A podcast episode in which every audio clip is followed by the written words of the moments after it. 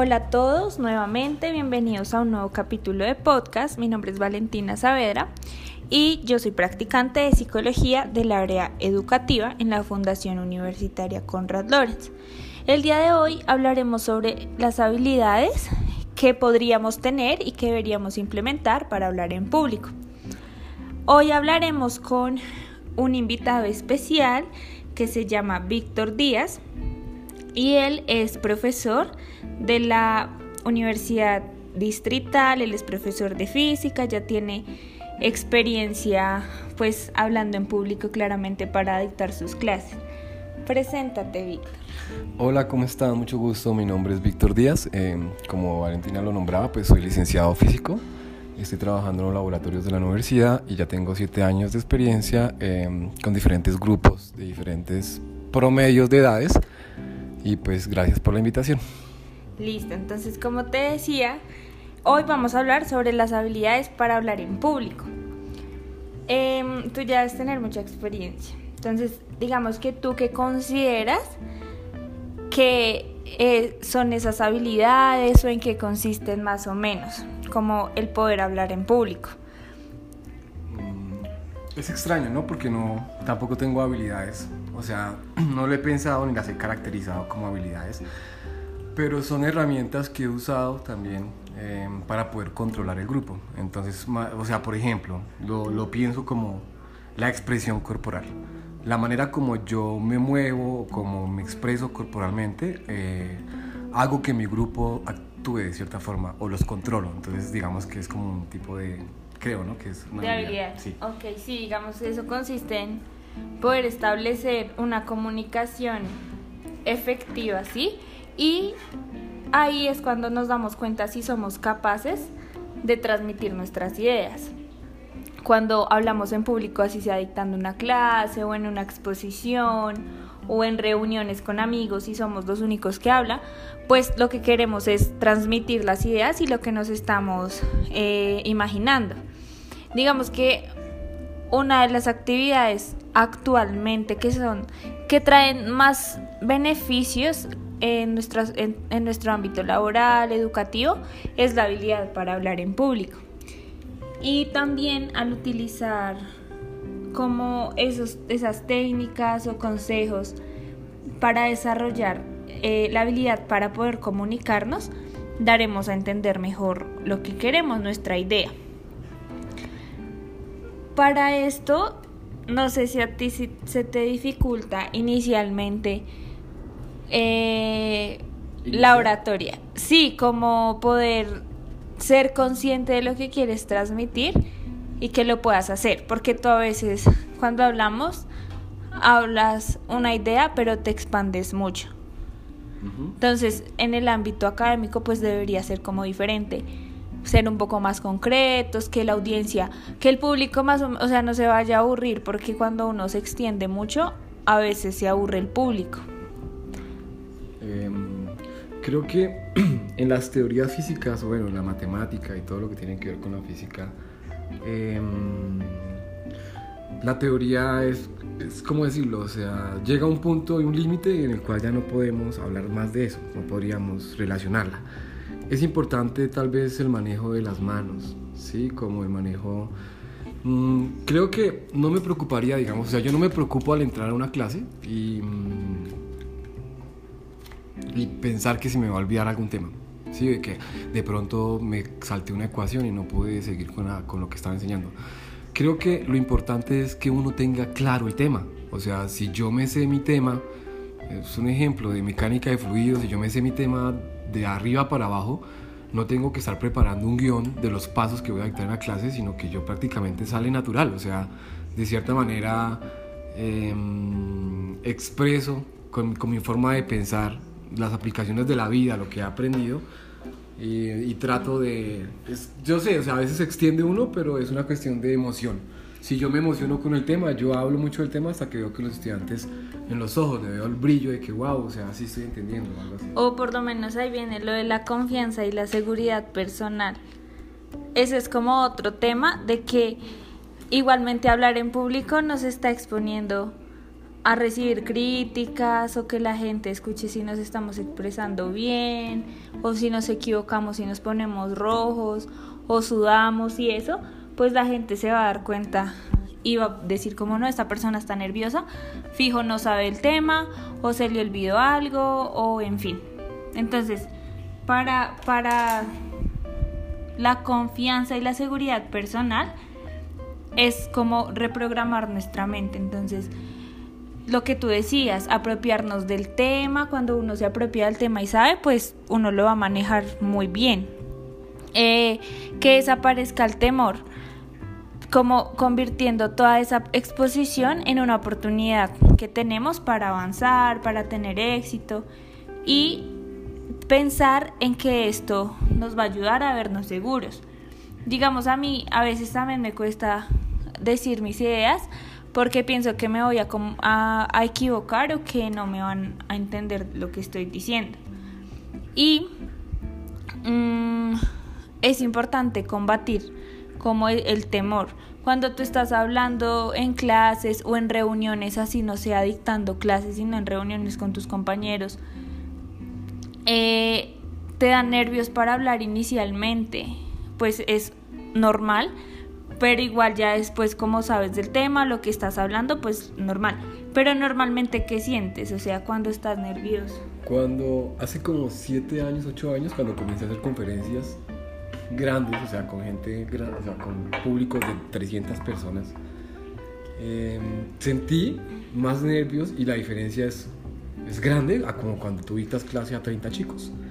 Entonces, al principio con los estudiantes, con los chicos, solamente sentía cosquilleo, como unos nervios en el estómago, sentía como la cuestión de mi hablar al principio como un poco bajito la voz, como tembloroso. Sí.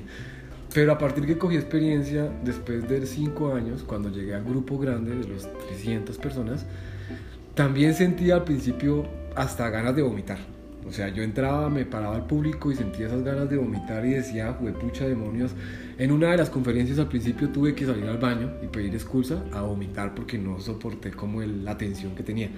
De ahí para adelante mm, no se ha quitado. O sea, en todas mis conferencias aún entro y veo el público y veo 200 personas, 200 personas. O sea, al principio. Siento nervios. Eh, di por ahí un minuto mientras que me presento. Yo soy profeta, hablo cuando me doy cuenta, ya es, como decía Valentina, estoy, mejor dicho, con la charla encima, nadie me para, ya llevo 40 minutos hablando del tema y todos están como, wow. Sí, o sea... Que ya sabes, que ya sabes. Sí, entonces como que la verdad es una cuestión de experiencia, de todos los días o la cantidad de años que he llevado este proceso. Igual lo que dices, igual uno puede tener todo el tiempo, pero mucha experiencia, pero igual vas a sentir. Lo sientes, así tenga experiencia, yo tengo o cuando, años, lo sientes. Cuando tú empezaste en prácticas como profesor en un colegio, ¿qué sentías? Cuando comencé en el colegio, eso fue terrible, porque pues comencé con un, un colegio distrital y eran chicos bien pesados y no me hacían caso. Entonces, digamos que mis clases de física se convertían en una clase de pelea, de comportamiento, de quién es el más juicioso, quién me tocaba gritar, a quién sacaba del salón, a quién hacía firmar el observador. Y la física se quedaba aparte. ¿Sí? sí, al principio realmente para poder ganarme el respeto de ellos me tocó, así como dice, pararse en la raya. sí, ser exigente. Sí, fue muy duro. Ahorita todavía cuando hago conferencias para representaciones de estudiantes, que son estudiantes, eh, aún siento nervios. Y así yo tenga el papel escrito en una hoja, yo comienzo a leer mi, mi, discurso, pero veo que la manera como quiero expresarlo no está escrito igual. Entonces llega un momento en el cual digo, mierda, ya no quiero ver más la hoja, boto la hoja donde escribí todo mi discurso y hablo lo que me salga. Entonces prácticamente, esos son como lo que tú dices, las habilidades van apareciendo a partir de todos los momentos que he vivido de frustraciones, de que preparé una clase durante tres horas y llegué y comencé a explicarle y los chicos no pusieron nada de atención, entonces quedé como... como que uno perdió el tiempo. Sí, perdí el tiempo, entonces como que eso me ha ayudado también a controlar a que, ah, bueno, si los chicos no quieren clase hoy, entonces yo tampoco les voy a dar la clase. porque igual son ellos los que pierden. Sí, exacto, ellos pierden. Sí, igual, es que es diferente, porque tú como profesor pues lo haces es tu trabajo, lo estás haciendo, lo expones y todo. Pero igual a ellos, ellos son los que están perdiendo. En cambio, cuando es una conferencia que tú tienes que exponer un tema, que es algo de trabajo, para ganarte, no sé, una beca o de tu maestría, en fin, pues ahí sí el beneficio es directo para ti. Y para eso, o sea, como para uno hablar bien, estuve investigando y hay una técnica que se llama técnica de la articulación y es uno saber hablar. Porque básicamente uno cuando está nervioso habla súper rápido y une las palabras. Y uno no, o sea, no se da a entender, la otra gente no le escucha, no le entiende. Y hay, o sea, eso es para saber articular eh, las oraciones, ¿sí? Hay veces en que estamos, en que unimos la letra del final con una vocal de la siguiente palabra. ¿Sí me entiendes? Como, a ver, busco una palabra, digamos, tres, la, digamos, hay tres abejas, ¿sí? Y a veces como hay tres a, ¿ves? Hay como tres abejas. ¿Sí me entiendes? Que se une todo. Y ahí a veces uno habla tan rápido que no lo entiende. O lo de las tildes, que es importante tener como fichas a veces cuando vamos a exponer. Y ahí em, tener como las ideas de lo que queremos decir y como muy bien la ortografía para que no para dar a entender las cosas como son. Y hay como un ejercicio que uno eso puede eso hacer. tendría que ver como con comprensión de lectura también o algo así, o la manera como las personas leen o como las personas entienden un párrafo. ¿no? Ajá, todo va relacionado.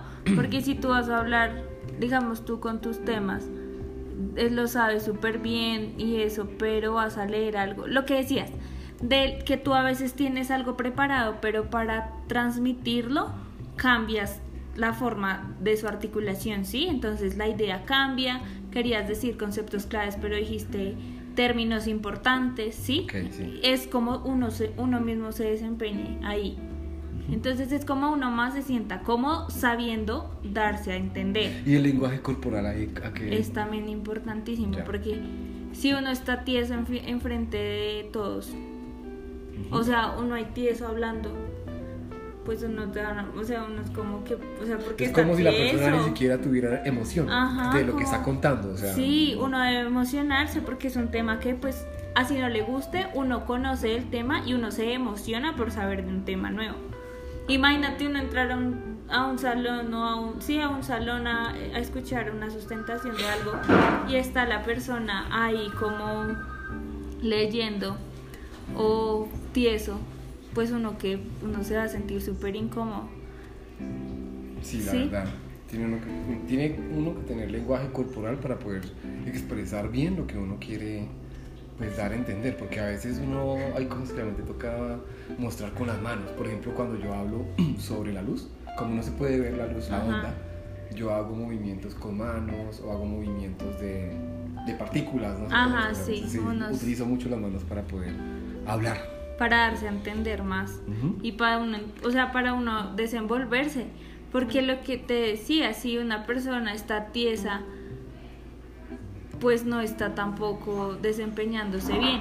Y para eso hay unos consejos, eh, como que quería que, que supieras. Uh -huh. Y es que, bueno, lo, como lo hemos hablado todo el tiempo de conocer el tema, entonces apropiarse del tema, que sepamos todo, eh, no improvisar, ¿sí? Porque si improvisamos, es importante que tengamos todos los conceptos claves para darlos a conocer. Si improvisamos vamos a cambiar algo, probablemente nuestro público no nos va a entender. Lo otro es mirar al público, lo que dices.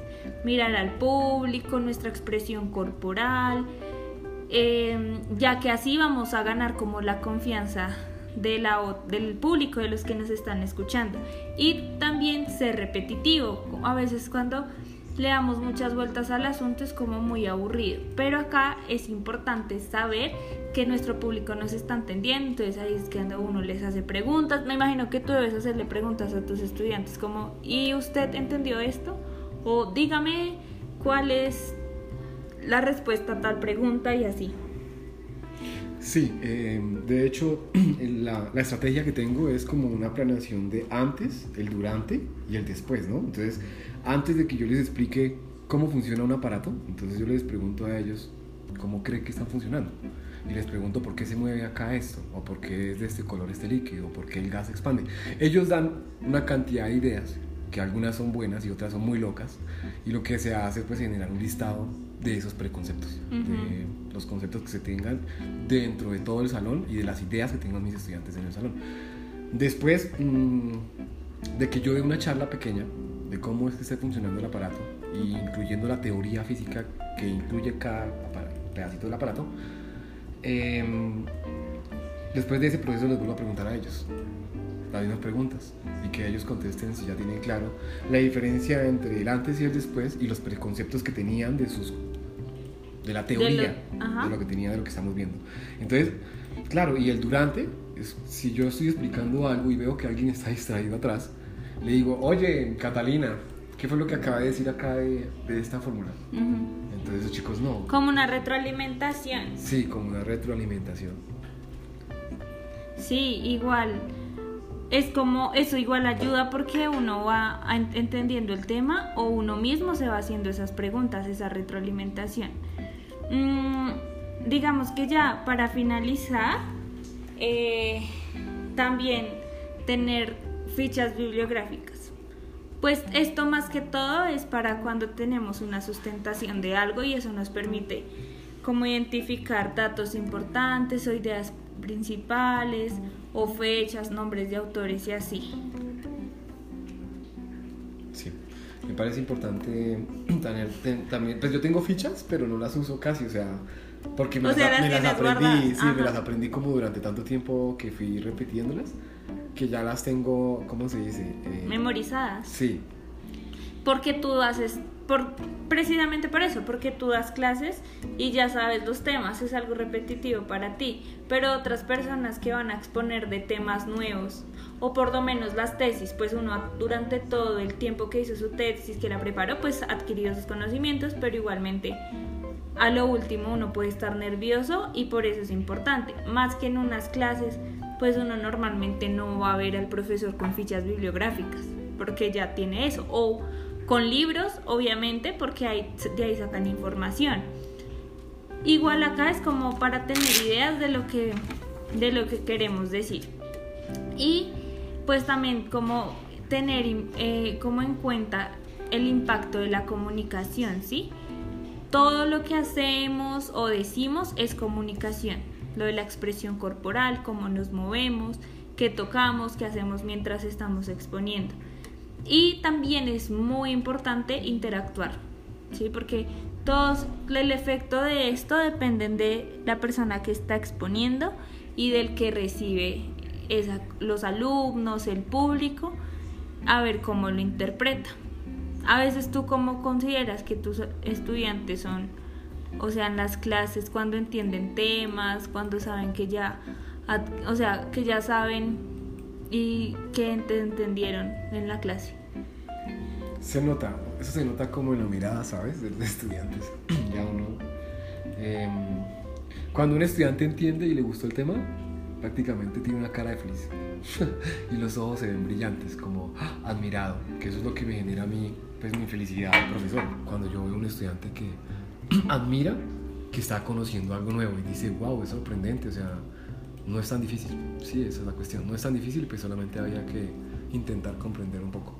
Mientras que los otros estudiantes, los que realmente no entendieron, tienen caras de amargados, de, mal genio, de que el profesor es lo peor, de que eh, la clase fue muy larga, de que fue muy rápido, entonces son diferentes puntos de vista, ¿no? Pero uno como profesor, o sea, trata de dar lo máximo a los chicos para que ambos tipos, así entienda o no entienda, sepan o tengan lo más claro que yo, que yo tengo. O sea, una cosa es un libro y leer el libro y ver la información y otra cosa es que un profesor de que 12 años eh, mastique todo y en su experiencia venga y se, se, los, se, lo dé a los estudiantes. O sea. Sí, es diferente en la, la experiencia que tenga cada persona para eso. Digamos que eso era lo que quería hablar sobre el tema. Espero que tú hayas entendido también de cosas, yo también, porque igual a mí también se me dificulta hablar en público porque uno no sabe si estás lo suficientemente preparado. Y pues esperamos también que les haya servido a ustedes. Recuerden que yo soy Valentina Saavedra y tú eres Víctor Díaz. Y muchas gracias por escucharnos el día de hoy y estén muy bien.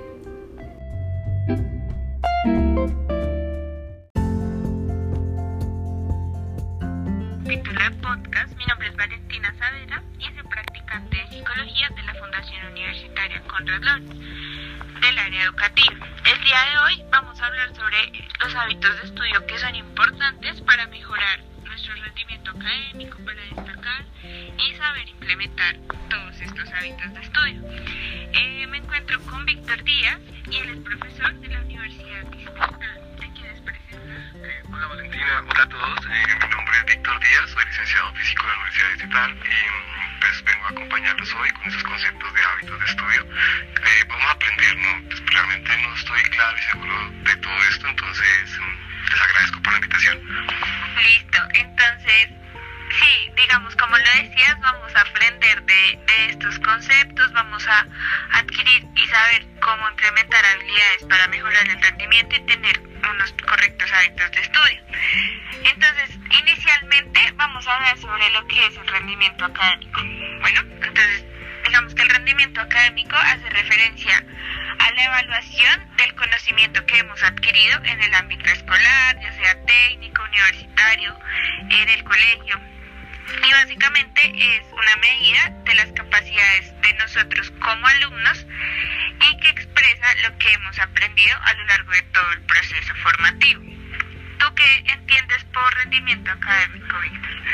Bueno, pues yo, yo lo evaluaría más bien semestralmente o más bien cuando uno hace una carrera completa por medio del promedio. Entonces, eh, si el promedio del chico es alto, sabemos que durante todo su, toda la, la trayectoria de su carrera eh, tuvo buenas notas y fueron altas y por lo tanto la nota final pues por eso la tiene en promedio alta. Entonces es como el rendimiento total de las ah, cualidades que obtuvo durante todo el semestre su carrera. Sí, exacto. Digamos que es todo lo que dices que hemos aprendido como a lo largo de todo ese proceso. Y eso, eh, de ese proceso formativo. Y eso está relacionado con la actitud y la aptitud de cada persona. Mm, digamos que, ¿qué entendemos por aptitud y actitud? La aptitud son esas características que nos permiten desarrollar una actividad en específico. Entonces es como em, la capacidad para hacer algo, ¿sí? Eh, tenemos buenas aptitudes para las matemáticas, tenemos buenas aptitudes para realizar deporte, Mm, tenemos buenas aptitudes para que nos para enfrentar em, como inconvenientes en materias, problemas familiares, así.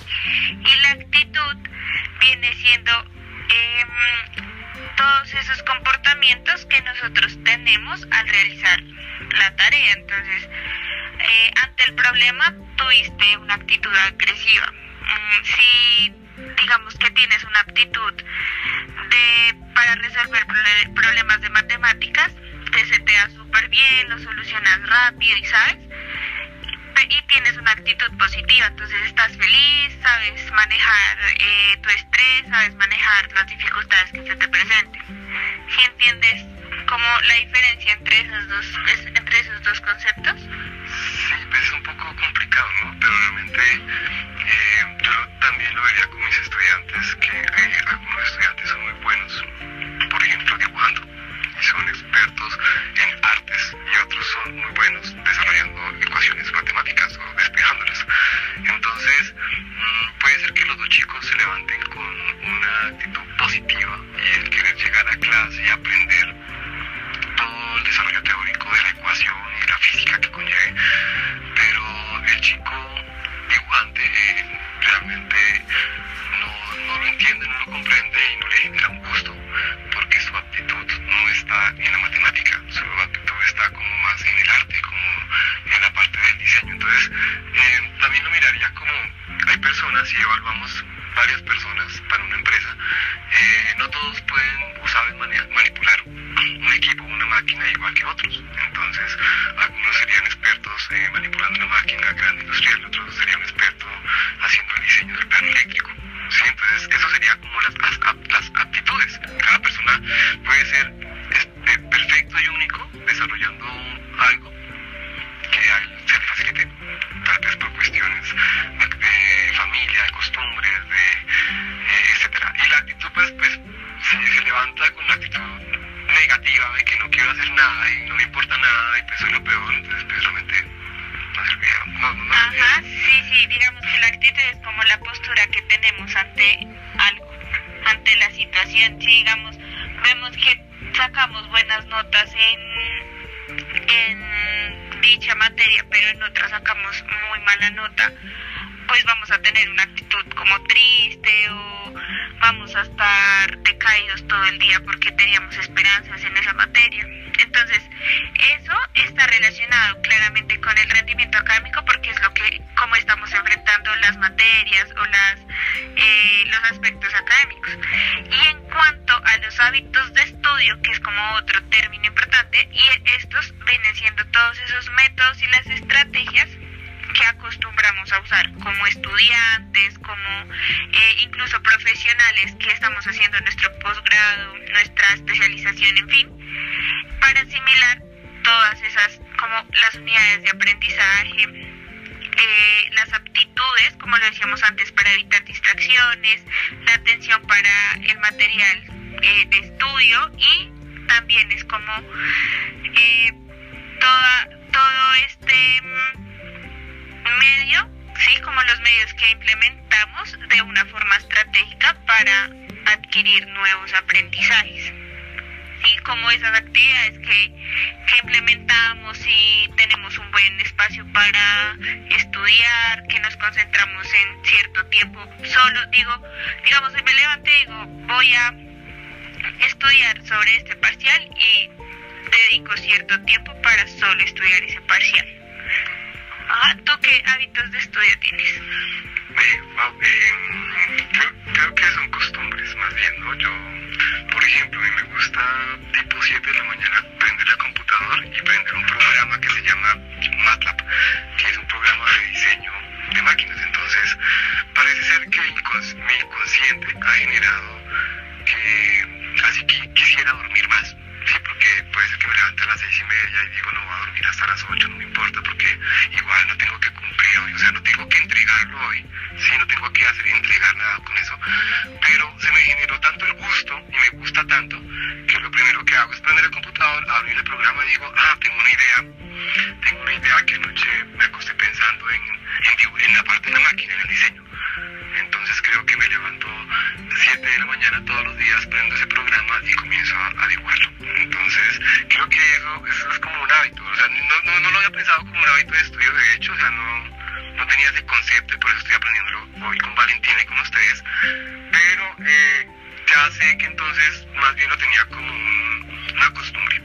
Costumbre, ¿sí? Entonces para mí era como costumbres también, como al mediodía, ver un programa mientras que almuerzo en YouTube de clases de física. Entonces, cuando van, llegan mis estudiantes en la tarde a, a clases que dicto también acá eh, personalizadas, eh, prácticamente recuerdo con esos videos. De la teoría y simplemente llego y dicto la clase sin ningún problema de estar eh, de pronto recordando los libros, de que se me olvidó algo, entonces prácticamente mientras que almuerzo estoy viendo mis videos de, en YouTube. Ok, sí, digamos, a mí sí me cuesta empezar a hacer las cosas, pero cuando las empiezo a hacer, sí, me dedico todo el tiempo, o incluso hay una técnica que se llama mm, técnica de Pomodoro, ¿la habías Bueno, es como implementar, entonces voy a hacer esa tarea de mm, estudiar para un examen, o estudiar la teoría para dar la clase, sí, estudiar para algo o dedicarle tiempo a algo. Entonces es mm, 25 minutos de 25 minutos de solo estudio y 5 minutos de un descanso. Entonces, pongo un cronómetro. De hecho, hay aplicaciones que, mm, que mm, nos permiten eh, como cronometrar el tiempo. Hay una que se llama Focus To Do. Mm, y tú pones las tareas. Entonces, si quieres, como te decía, estudiar para un parcial, estudiar para la presentación de la clase, planear un taller, la elaboración de una presentación, la elaboración de X o Y cosa, ¿listo? Y pongo 25 minutos haciendo eso, buscando información, planeando, en fin, y 5 minutos de descanso. ¿Esto con qué objetivo es? Que durante tus 25 minutos tú vas a tener toda la atención en esa tarea. te vas a dar un receso de 5 minutos. La idea es que te pares, te estires, pares lo que estás haciendo y vuelves a continuar. Y esto en lapsos de tiempo. Entonces 5 minutos, 25, 5, 25. Luego de determinados tiempos, tú puedes descansar ya 15 minutos, que es un descanso más largo. Entonces eso hace que también tu aprendizaje em, y la atención sea como un poco más dinámica y no estés cansado de que todo un tiempo como implementando algo y uno también se cansa o hasta le puede doler la cabeza de tanto estar frente al computador y más ahora en pandemia. Ahora, como te decía, como el aprendizaje, que es lo que nos va a hacer y el objetivo que tenemos cuando implementamos como buenos hábitos de estudio y cuando tenemos un buen rendimiento académico, es porque estamos aprendiendo algo o el objetivo pues principal es ese. Entonces, el aprendizaje es el conjunto de modificaciones producidas en las actividades de nosotros eh, como consecuencia de haber reaccionado de una determinada forma eh, que hemos pasado. Digamos, un ejemplo es que tú aprendes a manejar eh, con el ejemplo, ¿sí? Entonces vamos a, hacemos el curso y primero puede que hagamos el curso de teórico o el práctico. Luego de hacer ese ejercicio es cuando ya hemos aprendido porque tenemos como ese conocimiento previo de haber conducido en el ejercicio práctico de conducir.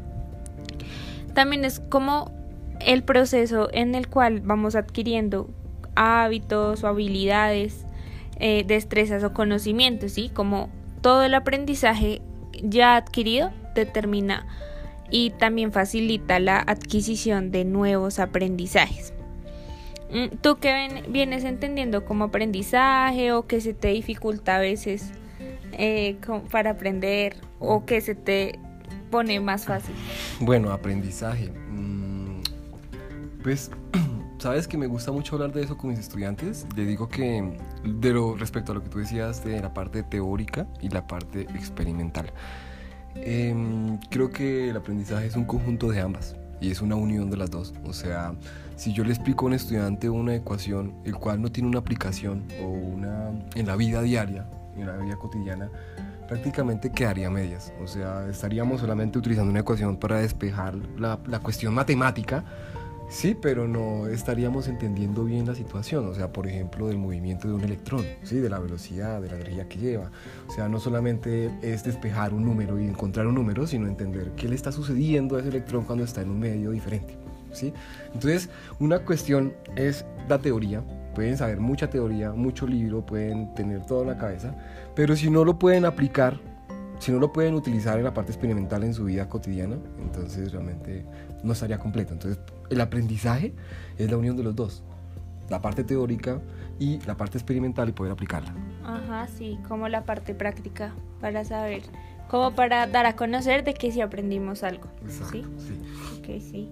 Digamos que sí es eso y, mm, y eso es diferente en cada persona, su forma de aprender o, o si aprendió o no. Algunas personas se nos facilita más algunas cosas que otras.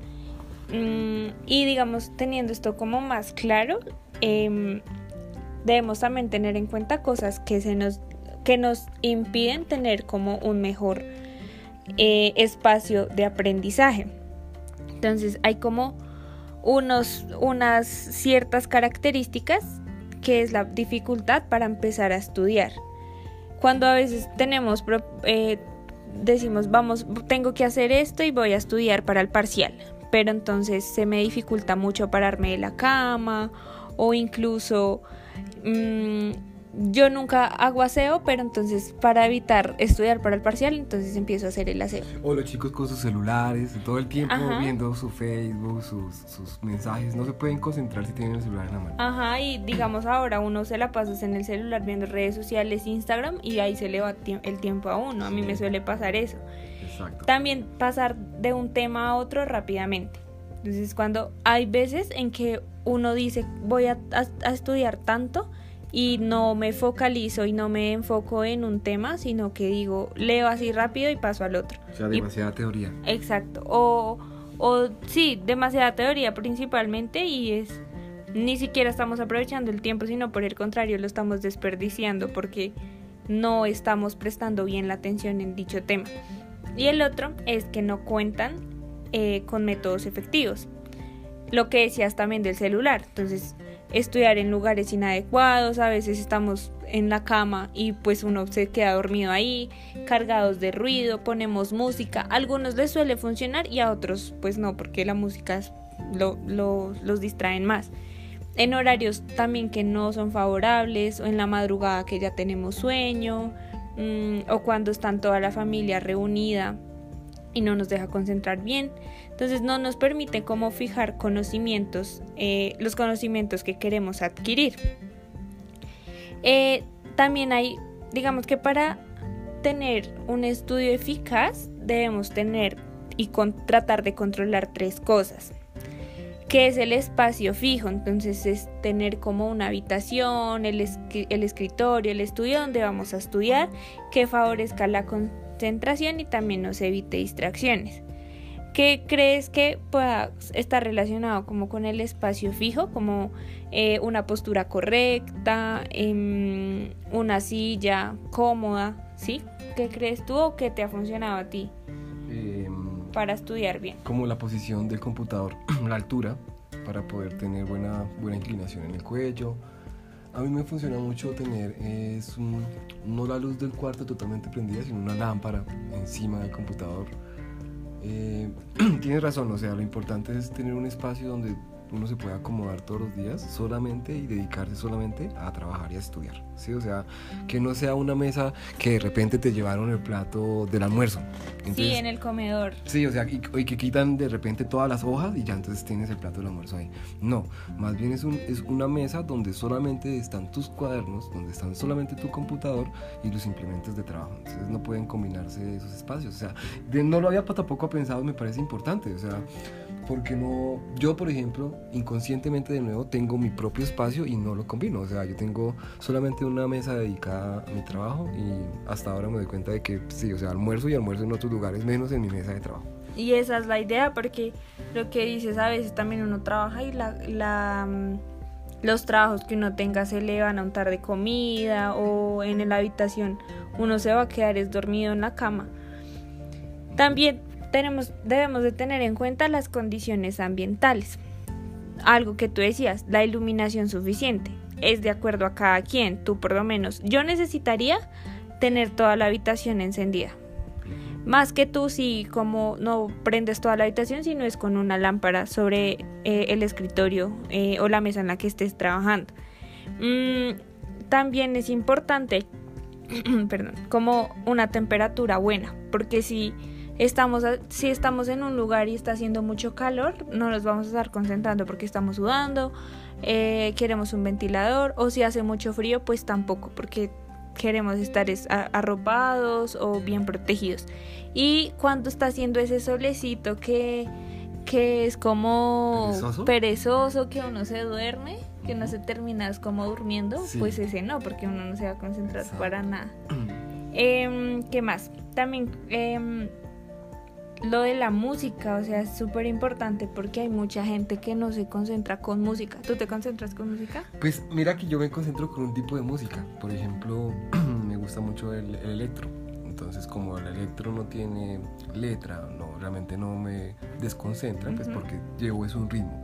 Tal vez ese ritmo me ayuda a generar tiempos internos, ¿no? O sea, como el ritmo se repite tanto, entonces yo sé que cada, cada determinado tiempo tengo que cambiar y en, el computador hacer algo. Lo que ahorita Valentina nos explicaba de los 20 minutos, 5 minutos, nunca lo he hecho. Y creo que, pero o sea, no, no lo he hecho planeándolo, ¿no? O sea, con el cronómetro, pero sí inconsciente también de una forma que he venido trabajando harto, es que eh, cambio, cambio, cambio la manera como estoy haciendo las cosas, por ejemplo en el diseño, es un ejemplo estoy dibujando una parte del cascarón esférico, entonces prefiero ya terminar eso y comenzar otro dibujo. O sea, es como cambiar a los 25 minutos, 30 minutos, un poco lo que estás haciendo, o descansar y seguir. Pero entonces yo, me parece importante esa técnica, la verdad. Sí, lo que decías de la música, porque hay música de música. Cuando uno escucha algo, con letra y que se la sepa, pues uno se va a, a concentrar es en cantarla. Sí. Y lo de tecno, electro, pues hay música que de hecho em, se sincroniza con, eh, con tus latidos y puede hacerte más, como más eficaz probablemente en cada tarea. También es importante tenernos en cuenta, ¿sí? O sea, nosotros mismos. Entonces, porque si no tenemos como buenos hábitos de salud, de que algo practiquemos, pues tampoco vamos a tener buenos hábitos para desempeñarnos académicamente. Entonces es bueno que practiquemos algún deporte, que practiquemos alguna actividad física, que nos ayude como a mantener nuestro eh, cuerpo en forma, así como activo. Tener una alimentación sana, porque hay veces en que también comemos algo y nos cae pesado y no, pues ya nos da sueño, no nos concentramos. Mm, o algo ligero, pues si desayunamos muy liviano, no nos llenó casi y luego cuando vamos a empezar a estudiar pues ya no, o sea, vamos a tener hambre otra vez y vamos a querer estar parándonos a la cocina. Sí, exacto. Listo. Y digamos que eh, ya teniendo como en cuenta estos, estos como estrategias para poder desempeñarnos bien o tener unos buenos hábitos, hay algunas planificaciones que podemos tener para mm, tener como un plan de estudio ejecutado, como para poder adquirir conocimientos. El primero es leer, porque leyendo básicamente es cuando vamos a, tener y adquirir esa, esa información de lo que sea. Entonces, casi todo lo que se aprende es a través de la lectura, ¿sí? Entonces, la importancia que tiene el que se conozcan las propias limitaciones a la hora de leer.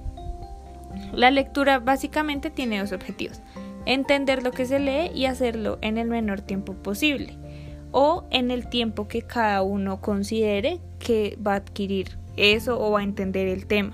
Porque si leemos rápido, pues no vamos a entender y vamos a estar concentrados en otra cosa. Y hay algunas fases que se deben realizar mientras leemos. El reconocimiento, entonces toda la comprensión del significado de esas palabras. Saber qué es lo que estoy leyendo, si es de un tema X, pues es importante que conozcamos los conocimientos. La organización de los, de, de, los significados de todas las palabras. Es importante la mm, elaboración de un párrafo que hagamos con nuestras palabras. Si no entendimos algo, podemos parafrasear, como poner con nuestras propias palabras lo que quiere decir el otro párrafo y la evaluación. Entonces hacer como una evaluación y una valoración de todo lo que hemos leído. ¿A ti te gusta leer o casi no? Sí, me gusta, pero se me complica. es difícil, o sea, ¿Por qué? tengo temas que, pues pucha, lo que dices, puedo leerlos muy rápido y los entiendo. O sea, todo lo que son temas de física, o sea, porque me encanta el tema. Pero si me ponen a leer un tema, ay, sí, perdón, de psicología, por ejemplo, estoy seguro que no lo voy a entender. O sea, y que me toca leerlo varias veces. Entonces, estaba pensando que tenía, que tengo también un hábito, por lo visto, que es a leer y no me había dado cuenta, que es esos, esos conceptos que no entiendo, voy anotándolos y tengo que buscarlos en diccionario o lo que sea. Y también hago mapas conceptuales de todo lo que he leído, o sea, mapas conceptuales donde me recuerde, así sea poquito, pero que me recuerde todo lo que he venido desarrollando, porque a veces voy adelante y ya se me olvidó el concepto y digo, no, otra vez apareció acá y ya no me acuerdo, otra vez tengo que volver a buscarlo. Y eso genera como, uno se aburre, o sea, es como cuando uno hace una tesis demasiado larga, entonces ya repites demasiado, entonces uno, uno, se aburre, entonces realmente uno tienes que ser muy claro, exacto y específico. Como tu tesis. Yo por lo menos tampoco entiendo nada de física. Y para leer algo de física, pues tampoco estaría concentrada y no es algo que a uno le guste. Y, lo que tú decías de hacer mapas conceptuales, ese es también como otro ítem, como esquemar. Entonces es determinar como que después de leer vamos a subrayar. Subrayamos dos, como tratar de subrayar ideas principales o ideas secundarias, em, algunos datos, fechas. De hecho, también si digamos, en esto sería como el ámbito, eh, el ámbito 100% académico de si tenemos una evaluación y nos dan algunas eh, preguntas claves, podemos subrayar algunas eh, ideas que nos permitan responder esas preguntas. Y después de subrayar, ahí sí hacemos los mapas conceptuales, los esquemas, en fin. Y esto es porque mm, cuando recojamos las ideas más importantes, vamos a facilitar como su resumen y la memorización de, del tema, ¿sí? Entonces nos facilita mm, ir a lo esencial, ¿sí? Como a exponer de manera sencilla lo que es algo más complejo. Eh, nos ayuda a repasar, nos proporciona como algún resumen y análisis de todo el contenido que queramos haber eh, estudiado.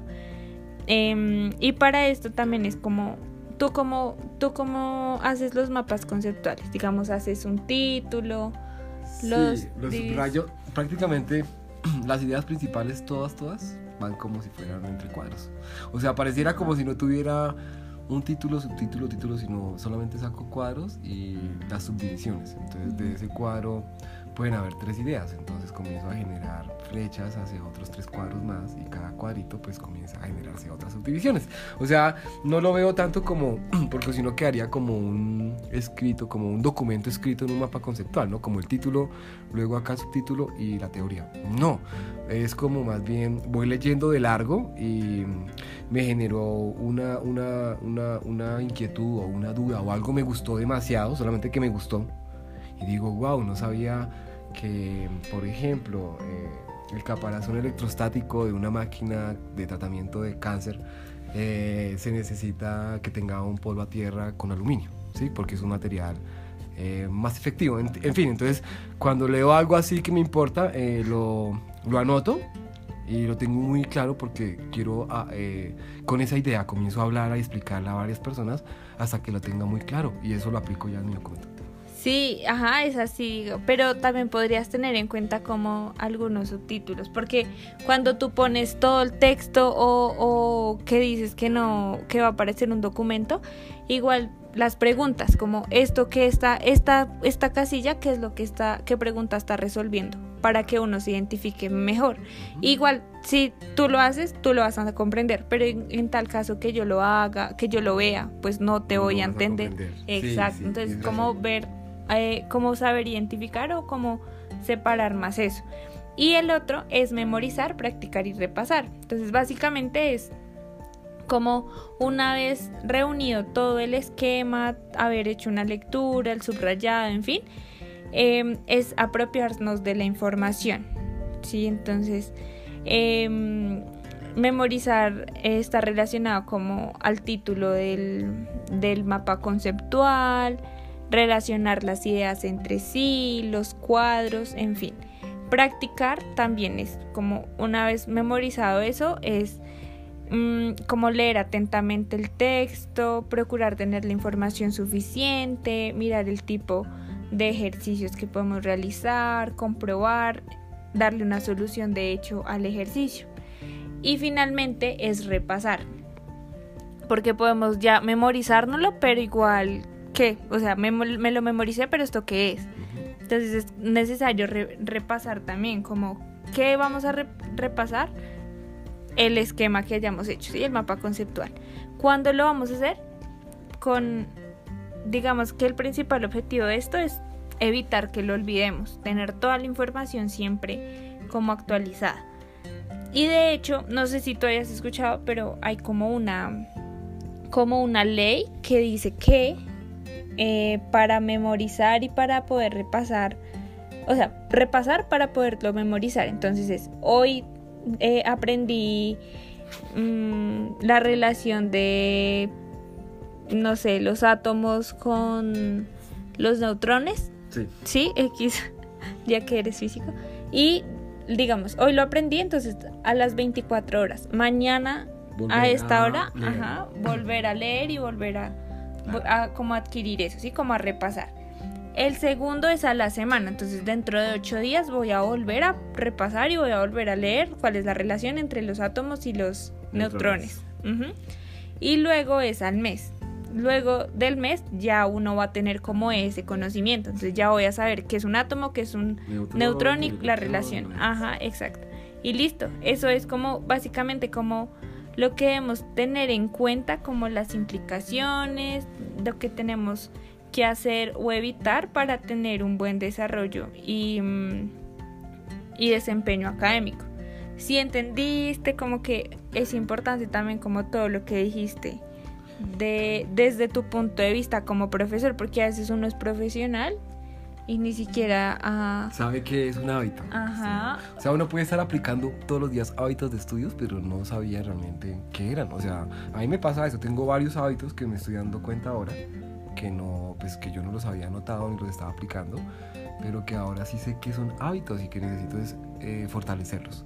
Entonces, si todos los días me levanto a las 7 de la mañana a hacer mi MATLAB, mis diseños, tengo que seguir levantándome ahora todos los días a las 7 de la mañana, no solamente a eso, solamente a MATLAB, sino a otros tipos de, de estudios, a, a leer, que era lo que estaban diciendo ahorita. Sí, como a otros recursos.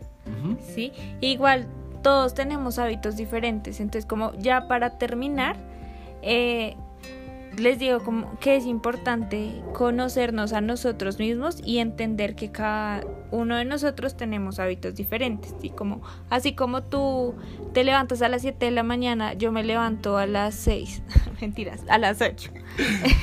Entonces no nos comparemos con otros y mm, no nos, no, como que tratemos de no afanarnos ni sentir esa ansiedad por aprender más rápido, porque normalmente uno dice, ay, pero mi compañero aprendió más rápido ese tema o se le facilitó, pero es por lo que hablábamos de las actitudes y las aptitudes y como esas características que cada uno tiene.